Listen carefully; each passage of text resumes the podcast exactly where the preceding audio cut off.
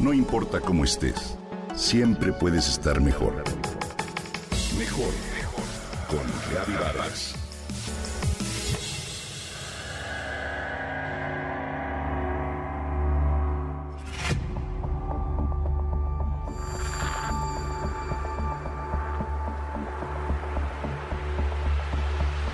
Charles Francis Richter es un físico que nació en Ohio, Estados Unidos.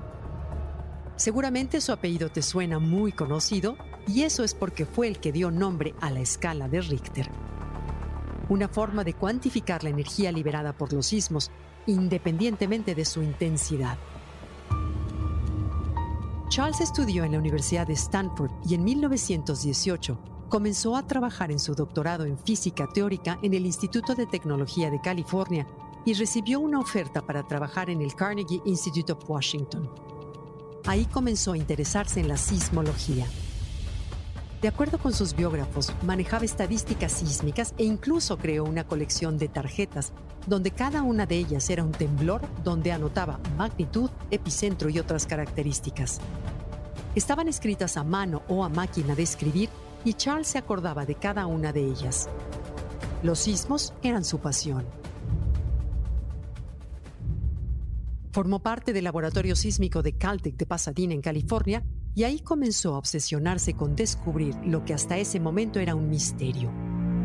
¿Cómo medir un sismo desde su epicentro? Así Charles ideó una escala que va del cero a un número abierto y permite medir de manera precisa la magnitud de un sismo desde su epicentro.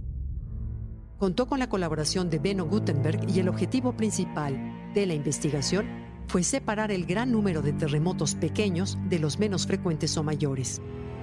La escala sismológica de Richter, también conocida como la escala de magnitud local, fue ideada en 1935.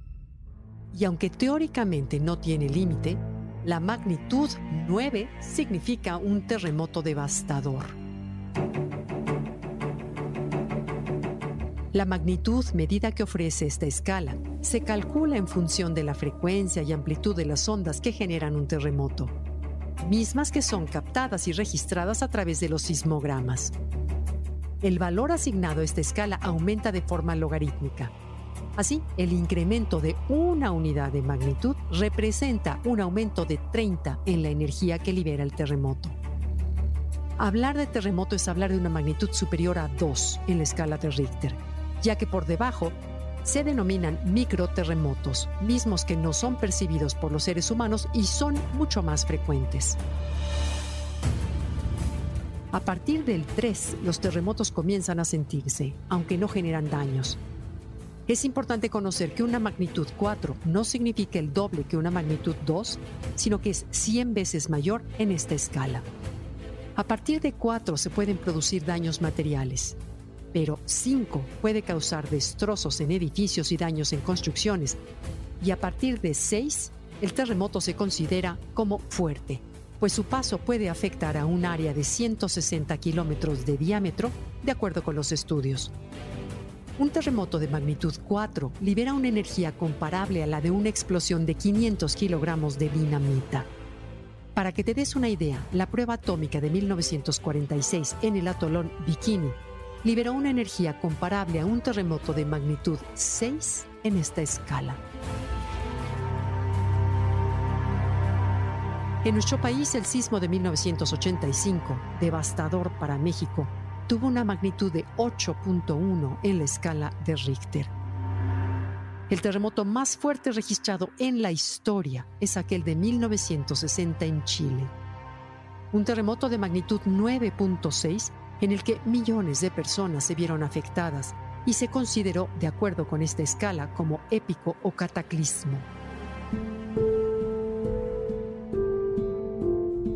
En la historia de la humanidad y desde que se tienen registros históricos de los sismos, aún no se ha registrado uno mayor a esta magnitud.